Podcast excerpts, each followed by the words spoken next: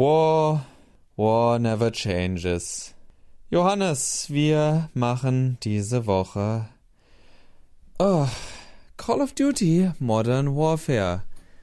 Ein Spiel, das eigentlich alt ist, aber eigentlich nicht und sich in die Reihe von so Halb-Reboots wie Tomb Raider, God of War und Co. einreiht. Ich kann's nicht. Ich kann, ich kann einfach nicht so tun, als wäre ich excited over this experience.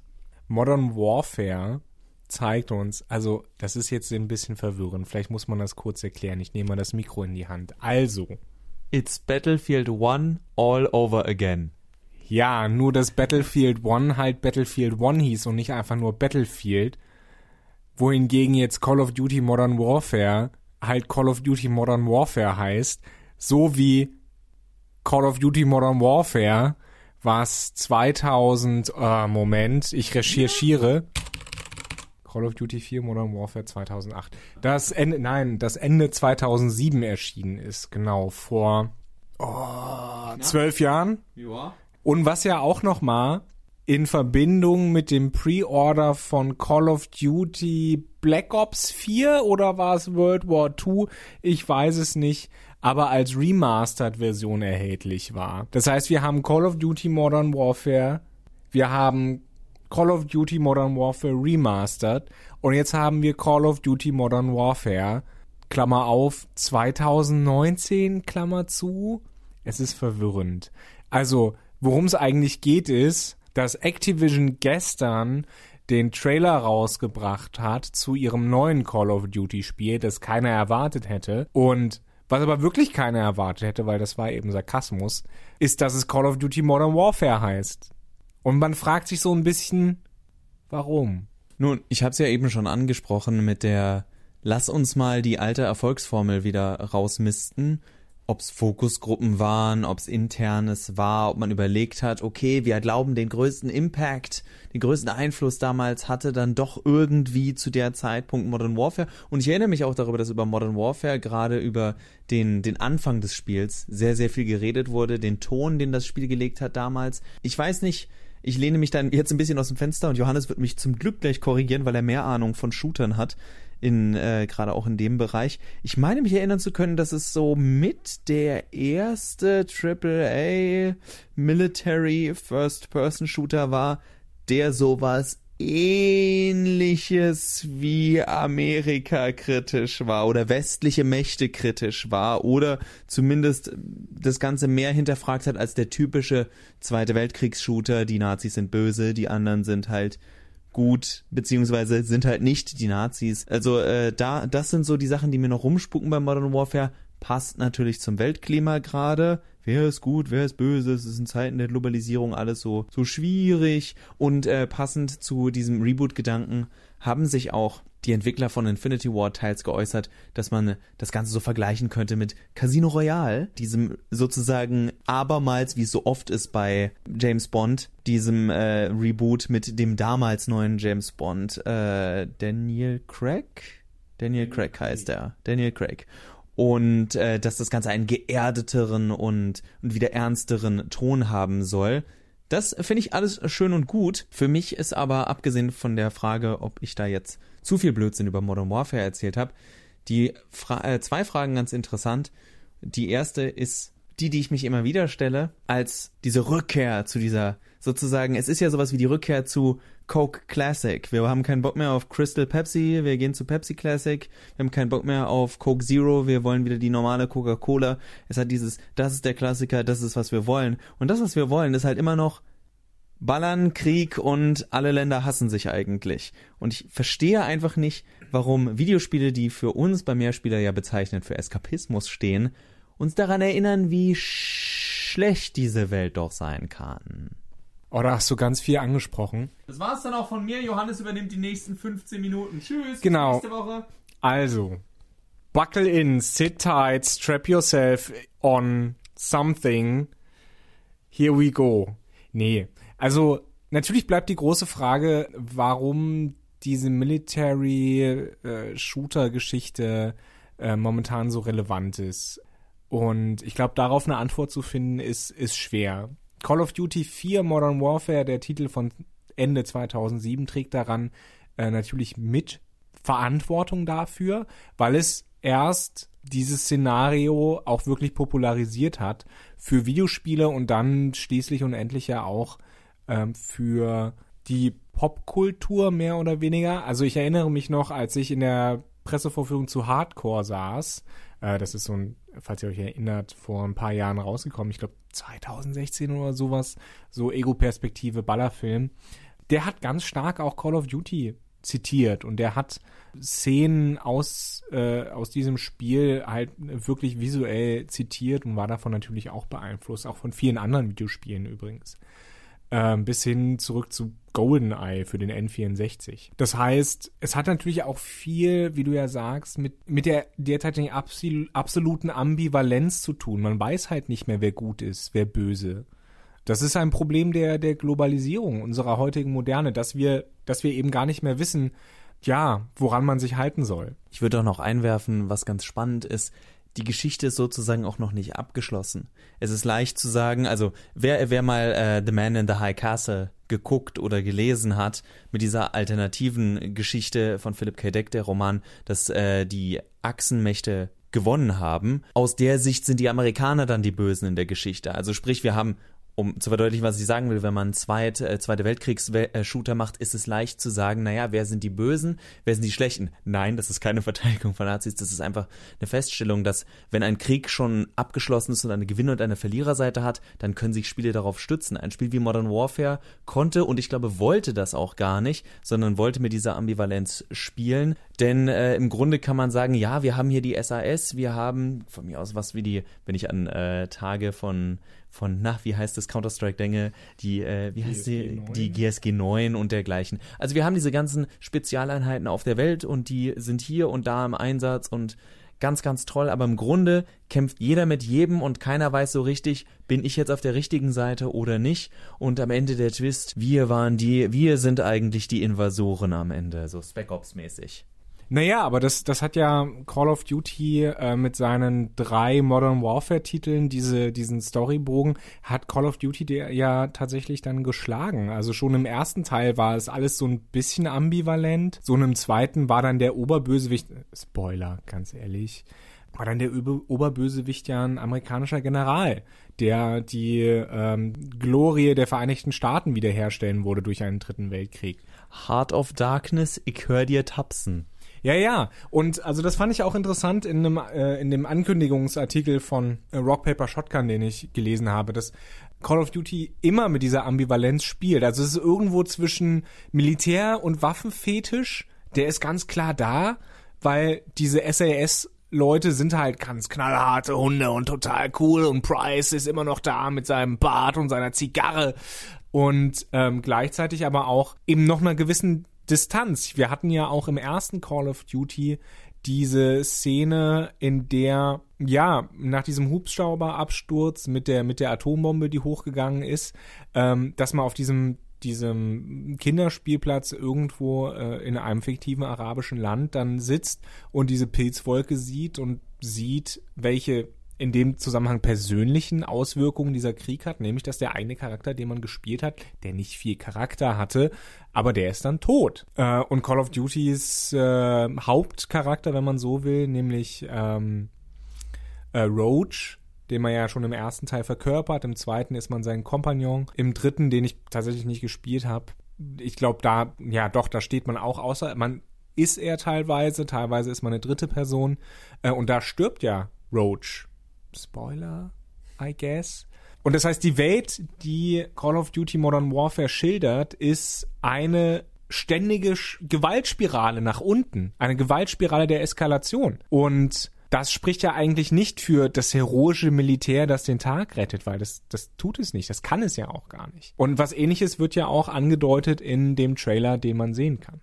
Ich bin dann gespannt, wo ich als Spieleentwickler oder, und auch als Geschichtenerzähler im Grunde mit so einem Spiel hin will, weil die Problematik, Problematiken aufwerfen kann im Grunde jeder. Wir hatten gerade, oh, oh, oh, jetzt wird's politisch. Wir hatten gerade Europawahl Und äh, es wird, es wird durchaus angeklagt, dass viele gesagt haben, wir haben Probleme, wir haben Probleme, wir haben Probleme, aber keiner wollte sich hinstellen und eine Antwort geben. Stattdessen hat man als vage Antwort äh, Europa hingeworfen und äh, ist jetzt oberflächlich und mit Absicht äh, pointiert übertrieben, was ich hier sage. Aber es ist, ihr wisst das alle selbst, es ist immer sehr bedrückend, wenn alle nur sagen, der Kahn geht unter, der Kahn geht unter, der Kahn geht unter. Aber machen können wir auch nichts. Und gerade bei einem Setting wie Modern Warfare bin ich bin ich dann gespannt, was man machen will. Die Aussagen sind, sind vollmundig und befürworte ich erstmal, wenn die Designer sagen, wir wollen, dass die Spieler überhaupt etwas fühlen. Aber das ist auch eine gefährliche Aussage, weil auf Teufel komm raus, jemanden was fühlen lassen, das hatten wir schon mit ganz vielen Shootern, wo dann halt ein Kind stirbt oder ein Hundebaby oder eine ganze Familie. Und da ist es dann dieses Schocken, äh, wenn Schocken das Gefühl ist, was ich mit einem Kriegsfilm allein erreichen will, das ist mir ehrlich gesagt zu oberflächlich. Das geht mir zu sehr in diesen, in die, in die Sparte Gore und nicht tatsächlich in das, was Krieg für mich viel, äh, viel, viel wichtiger macht als Thema in Filmen, in Büchern, in Videospielen und zwar Hoffnungslosigkeit und äh, der psychische Schaden. Du hattest ja diese Familie erwähnt. Das ist, ist ja genau das, was in Modern Warfare 3 passiert. Man, man spielt eine Familie und die wird dann Opfer dieses Giftgasanschlags. Spoiler, I guess. Johannes zieht hier eine Spoilerfolge, die wir eigentlich machen wollten, irgendwie vor. Jedes dieser Spiele ist älter als sieben Jahre. Zwölf Jahre. Call of Duty Modern Warfare ist zwölf Jahre alt einfach. Und, und bevor es jemand sagt, Modern Warfare 3 sollte, glaube ich, sieben Jahre alt sein. Ich meine, es kam so 2012 raus. Von daher, come on. Und am bekanntesten ist der zweite Teil mit seinem, mit seiner Szene an einem russischen Flughafen, der da hieß kein Russisch, ne, no Russian, äh, wo man Zivilisten niederschießen sollte. Bekanntermaßen entschärft in der deutschen Version, da konnte man nicht auf Zivilisten schießen, sondern man sollte Schaufenster zerstören oder in die Luft ballern oder sowas. Die Zivilisten waren alle bulletproof. Äh, nee, tatsächlich hat man dann das Szenario einfach verloren.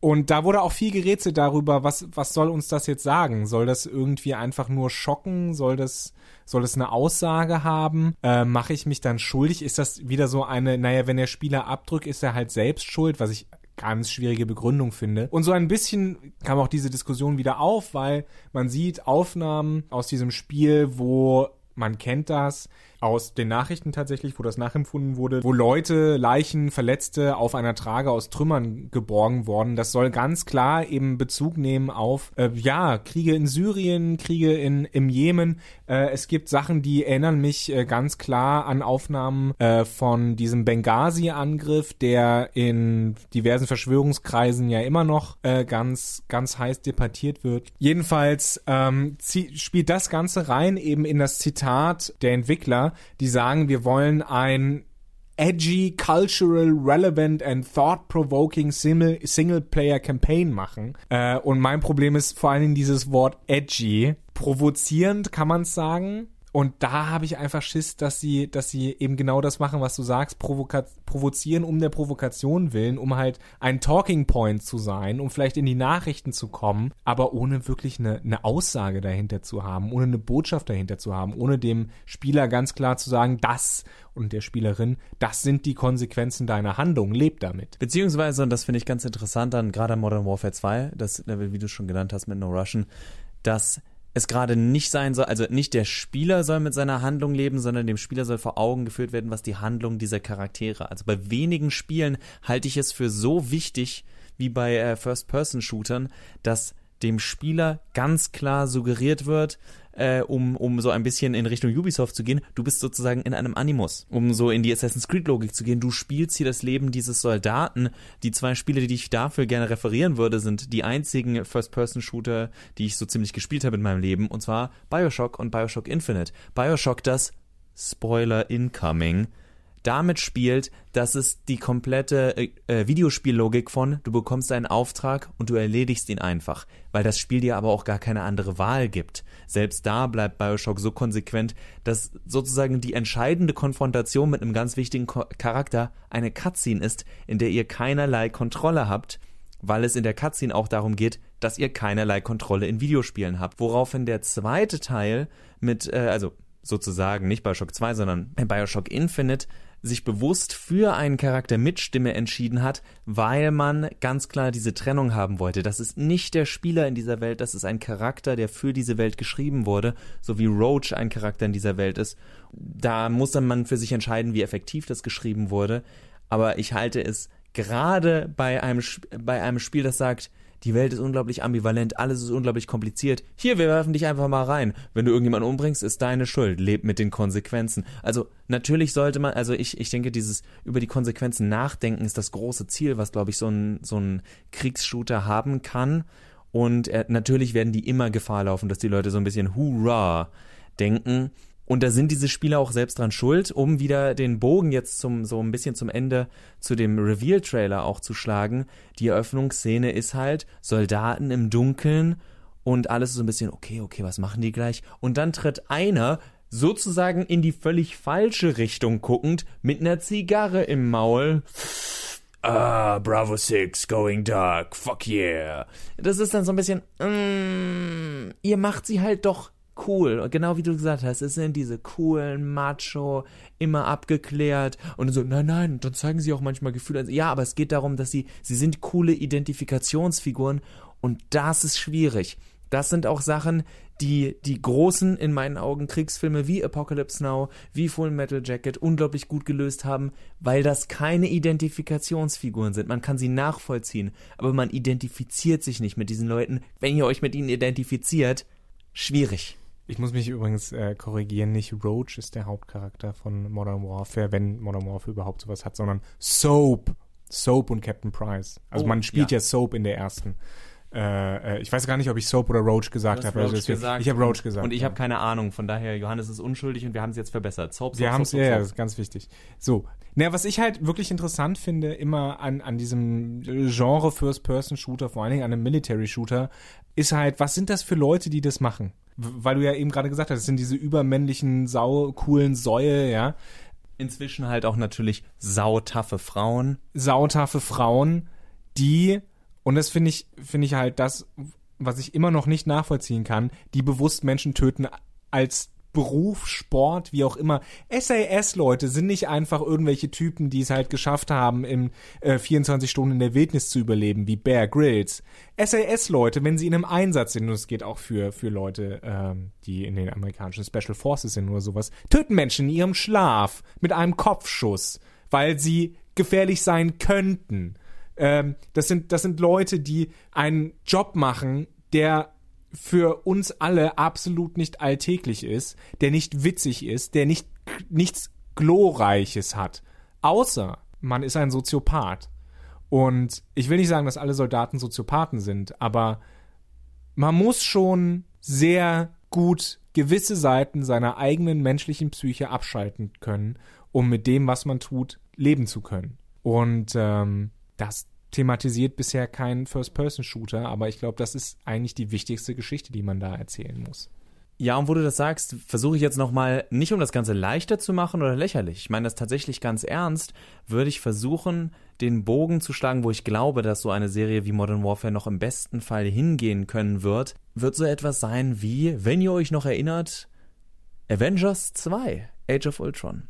Da haben wir diesen, diesen, nee, oh, sorry, sorry, falscher Film, falscher Film. Ich habe die Marvel-Filme nicht mehr so gut drin. Es ist, nein, nein, nein, keine Sorge, es ist, es ist ja trotzdem so, ein Marvel-Film. irgendwie übersichtlich. Es ist, es war ähm, Captain America, Winter Soldier. Ich glaube, es war, äh, hieß er Captain America the Winter Soldier mit Hail Hydra ja, und ja, ja. Ähm, gut, Hail Hydra war da überall, ähm, wo Daniel Brühl eigentlich einen Antagonisten spielt. Daniel Brühl ist derjenige, der dieses nee, Video nee, findet, nee, doch, das das ist der. So war das nicht The First. Nee, äh, war das nicht Civil War? Verdammt, es war Civil War. War. Es ist echt verwirrend. Sorry, ich bin echt raus aus dem Game. Sollen das wir alles absolut, schneiden? Absolut okay. Alles schneiden Nein, oder drin lassen? Nee, nee, das lassen wir. Wir, wir lassen das drin. Wir stehen zu unseren Fehlern beim Mehrspieler.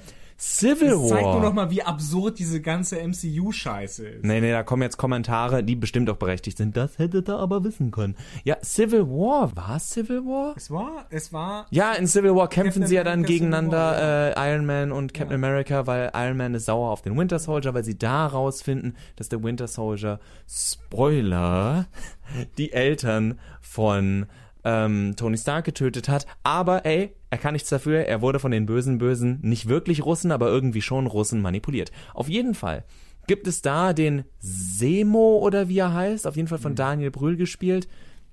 Baron Semo oder sowas, dessen am Ende äh, einziges Ding ist, dass er unglaublich viel in dem Krieg verloren hat, an dem eben auch die, äh, die USA schuld sind, an dem die, äh, die Instanzen, für die die Avengers teilweise arbeiten, schuld sind. Leute, die in Missionen gestorben sind, wo die Avengers schlichtweg zumindest wird es im Film so dargestellt, nicht vorsichtig genug waren und deswegen auch Zivilisten draufgegangen sind. Und deswegen ist es dieses, wir müssen damit aufhören, ich setze ein Zeichen. Also ich sehe schon die Möglichkeit dieses, dieser, dieser Story Arc, ich gehe fest davon aus, dass es mehr als ein Modern Warfare geben wird, das eh, ähnlich wie mit dem General, aber es wird kein General sein. Ich glaube tatsächlich, es wird eine Einheit sein oder es werden einzelne wenige sozusagen Rebellen oder Rogues sein. Gut, heißt ja das gleiche, in grob die äh, sagen, das ist zu viel, wir können nicht mehr. Die Frage ist nur, inwiefern kann ein Spiel das darstellen, das auch den Druck hat, also auf der einen Seite den Druck hat von fast-paced AAA und, seien wir ehrlich, im Endeffekt auch in erster Linie über wieder einen Mehrspieler, einen Online-Modus zu funktionieren, die bisher, ich lasse mich gerne positiv überraschen, komplett losgelöst von dieser Story-Welt sind und es, also nahezu komplett und es mehr diesen Counter-Strike-Effekt hat von, okay, wer gewinnt, Terroristen oder Counter-Terrorists, aber im Endeffekt ist es nur, gewinnt Team SK Germany oder irgendwas Korea oder sonst was. Es ist lange her, ich werde alt. Das äh, sind so die, die vielen, vielen Punkte bei dem Thema. First-Person-Shooter, gerade auch in der heutigen Zeit, die Rückkehr von Modern Warfare und die Frage, inwiefern ohne, also wir wollen gar nicht, dass irgendwie auf die Bremse getreten wird. Ich glaube sogar ganz im Gegenteil, wir wollen, dass, dass so ehrlich und ernst wie möglich mit dem Thema umgegangen wird in Videospielen. Äh, ich denke, wir haben uns oft genug dafür ausgesprochen, dass wir glauben, dass Videospiel, das Medium Videospiel erwachsen genug dafür sein kann. Die Frage ist nur, ob äh, eine Serie wie Call of Duty das wirklich schaffen kann, und gleichzeitig man auch ehrlich sein muss, die Spiele, die es probiert haben, sind meistens finanziell im Endeffekt doch gescheitert. Spec Ops The Line sagt zwar dann immer jeder, der es kennt, oh super cool, super cool, aber das landete nach einem halben Jahr irgendwie in der Bargain Bin und war für 20 Euro zu haben, weil zu wenig Leute daran interessiert waren. Es wäre schön, wenn die Marke Call of Duty sich sowas traut, Gleichzeitig haben wir aber auch gesehen, wie anfällig die Marke Call of Duty mit, äh, ich glaube, Infinite Warfare oder so war es, äh, mit hier das Video mit den meisten Dislikes oder was das war. Ich glaube, das war der. Pay, nee, nee, Press X to pay respect. Ich weiß, ich, weiß, ich habe den Überblick verloren. Von daher, ähm, ja, äh, spannend und damit beende ich meinen langen Monolog, der durch meine MCU-Verirrung viel länger geworden ist, als ich das wollte. Ja, worüber wir nicht gesprochen haben, äh, ist, äh, warum vielleicht diese Entscheidung gefallen ist, bei Activision das so zu machen. Ist aber vielleicht auch nicht so, nicht so spannend, nicht so interessant, weil letztlich geht's halt nur um Geld und was gut geht. Ähm, deswegen ähm, machen wir das Fass jetzt nicht auf, sondern hoffen, dass ihr vielleicht ein bisschen was mitgenommen habt. Äh, vielleicht ein bisschen anders auch über das Genre First-Person-Shooter oder Military-Shooter nachdenkt und hoffen, ihr habt ein schön, eine schöne Zeit. Bis zum nächsten Mal. Bis zum nächsten Mal. Tschüss und mehr Spieler. Mehr Spieler never changes. Die Musik ist von Glory of Joanne. Boom, Chakalaka.